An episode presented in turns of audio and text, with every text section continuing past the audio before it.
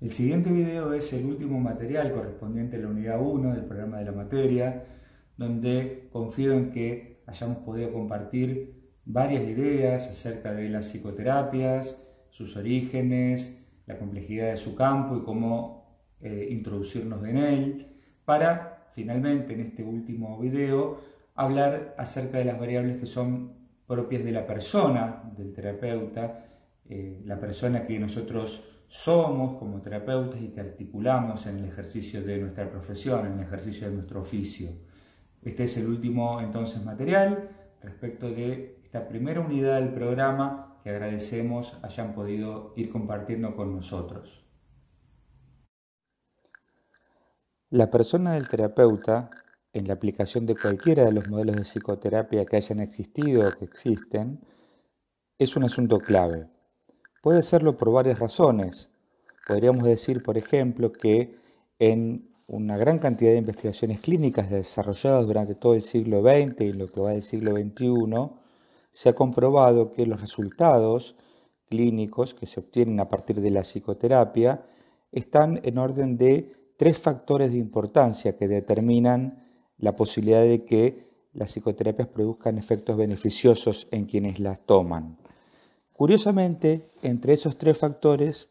eh, principales no se encuentra la orientación teórica eh, a la que la psicoterapia se adscribe. El primer factor y principal para producir resultados beneficiosos para las personas en una psicoterapia es la calidad del vínculo que se establece entre terapeutas y consultantes. El segundo factor tiene que ver con las posibilidades y capacidades de los consultantes de afrontar, resolver y tomar aspectos que suceden en la psicoterapia para aplicar en sus propias vidas y producir cambios efectivos para sentirse mejor. Y el tercer factor crítico es justamente las cualidades personales de los y las terapeutas. De, nuevo, hago notar, la orientación teórica no forma parte de la trilogía de factores más importantes para producir efectos clínicos en una psicoterapia. Entonces corresponde en este último eh, recurso que estamos ofreciéndoles para el curso de esta primera unidad, eh, meternos un poco más, ahondar un poco más en esta variable tan crucial que es la persona del terapeuta. Em, para eso tenemos eh, varios materiales de los que están incluidos en la unidad 1,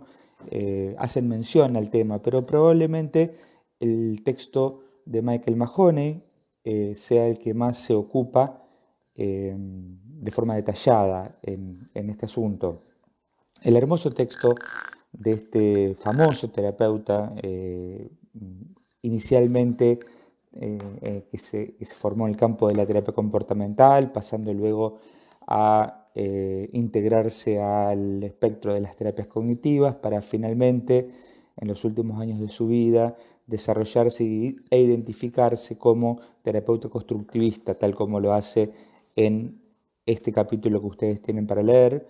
Eh, Mahoney desarrolla una serie de reflexiones a partir de contar varias historias, lo cual parece ser una predilección para él y que realmente le sale muy bien, em, con el propósito de señalarnos varias cuestiones acerca de la persona del terapeuta. Eh, para empezar, él señala que eh, hay una capacidad que el terapeuta debe desarrollar Em, que tiene que ver con esto que él llama el sufrimiento vicario. Ese concepto lo que implicaba era que los seres humanos aprendemos por imitación, aprendemos por presenciar determinadas acciones y no necesariamente tenemos que pasarla por, por el propio cuerpo. Entonces, Mahoney juega con esa noción de vicario para hablar de sufrimiento vicario, que es el que los terapeutas eh, vivimos cuando acompañamos a las personas que nos hablan de sus sufrimientos.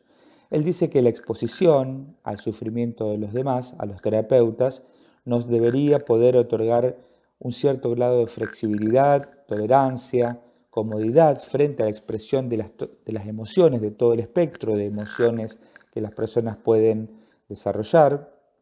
Y señala sobre todo la idea que ya se ha mencionado en estos materiales que estamos brindándoles a ustedes, de que el terapeuta tiene frente a sí mismo una tarea que es paradójica, Mahoney se refiere a lo paradójico en el sentido de que la psicoterapia es un espacio que de alguna manera ofrece esperanza de mejoría, esperanza de alivio eh, para las personas que consultan y tenemos que trabajar con esa esperanza en un contexto en donde lo que aparece es todo lo contrario, el dolor, el daño, el sufrimiento en las experiencias pasadas y presentes de los consultantes. Es decir, en ese contexto de, diría Mahoney, las peores expresiones que los seres humanos podemos desarrollar unos con otros, en el sentido de dañarnos, eh, de provocarnos dolor, de generar experiencias eh, traumatizantes. En ese contexto, la terapia viene a trabajar con esperanza, eh, con la esperanza de favorecer el desarrollo de alivio, de bienestar, de mejoría en los consultantes. Para eso también Mahoney cita una histórica em, em, metáfora eh, que se basa en el arquetipo del sanador herido. Em, si bien él describe que en las investigaciones realizadas con terapeutas, eh, él y varios equipos de investigación en los que él ha participado encuentran que los terapeutas no son personas que han sufrido especialmente, más allá de la media de lo que eh, sufren el resto de los seres humanos en sus procesos de desarrollo y de crecimiento, él se sirve de esta metáfora del sanador herido en el sentido de que eh, el desarrollo del trabajo terapéutico implica también o trae aparejado, si el terapeuta puede sostenerlo y puede tomarlo, un desarrollo personal. Es decir, eh, el contacto con las experiencias de frustración y de dolor de las personas eh, nos llevan como terapeutas inevitablemente a un proceso de cambios internos y de desarrollo que nos permiten ver y acompañar esas expresiones desde otro lugar. Y Mahoney advierte que muchas veces esos cambios que los terapeutas y las terapeutas desarrollamos en nosotros mismos al estar en contacto con el sufrimiento de los demás, a veces no son bien tomados por nuestros propios contextos familiares y personales.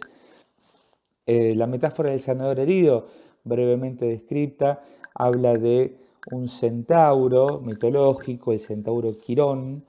que como ser inmortal tenía la capacidad de autorregenerarse, de, de sanar sus propias heridas. Entonces, en uno de los eventos mitológicos que protagoniza, el centauro Quirón se ve eh, lastimado eh, por unas flechas arrojadas por, por otro héroe mitológico que es Hércules, que tenían un veneno que producen heridas que no sanan nunca. Entonces el centauro Quirón, con estas heridas que no sanan nunca, está condenado a estar constantemente en contacto con ese dolor, porque su cuerpo a la vez regenera todo el tiempo esas heridas. Eh, entonces dice la, mitología que el centauro Quirón, buscando cómo aliviar su propio dolor, se hizo experto en las artes de la, medicina, que después le transmitió a Esculapio, que es considerado uno de los padres de la medicina griega. Entonces, de ahí surge la cuestión de que para poder aprender a sanar, eh, primero tenemos que tener mucha conciencia de nuestras propias heridas y ese es el camino para aprender eh, el arte de la sanación.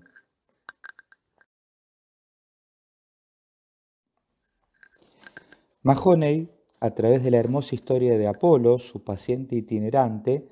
busca entonces llevarnos a la descripción de los cinco aspectos que para él implican ser terapeuta. En esta descripción, al menos para mí, queda bastante claro que ser terapeuta es algo bastante alejado de simplemente conocer algunas técnicas, conocer algunos recursos e intentar producir eh, trucos de magia, sino que es un oficio que nos compromete profundamente en términos profesionales y personales. Em, queda bien claro, en, sobre todo en, los primeros, el primer aspecto, en la, psicoterapia, entenderla como un reto, ¿sí? como algo muy difícil tanto para el terapeuta como para el consultante y la idea de que el terapeuta también cambia, ¿sí? Seguramente en la misma medida en que el consultante durante un proceso terapéutico. Los terapeutas aprendemos eh, de nuestros pacientes y los terapeutas a veces eh, necesitamos agradecer eh, la posibilidad de contactarnos con determinados pacientes que nos muestran muchas veces heridas que nosotros hemos soslayado de nuestra propia vida, nuestra propia experiencia. Algunos terapeutas famosos han dicho irónicamente que eh, en algunas situaciones puede parecer una broma tener que cobrarles a los pacientes por la ayuda que ellos nos, ofrecen, eh, en el sentido de este, este planteo del crecimiento y del cambio que los terapeutas experimentamos al ejercer este oficio. Em, también el tema de que hay mucha autoexigencia y exigencia de los contextos vinculares, familiares y sociales acerca de qué debería o qué no debería ser un terapeuta, o qué debería parecer un terapeuta,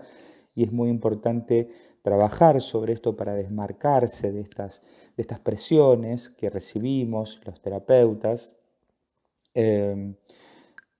también la importancia del autocuidado, eh, el darse tiempo a los propios procesos personales, el poder reconocer cuáles son las situaciones abiertas eh, en mi vida cuando estoy ejerciendo en el oficio como terapeuta,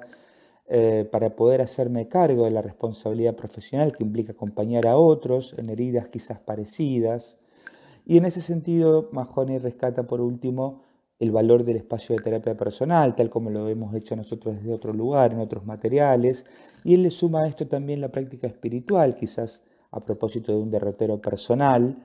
como recursos para la propia evolución, para la propia construcción de la identidad y de poner a disposición del rol terapéutico eh, el desarrollo personal.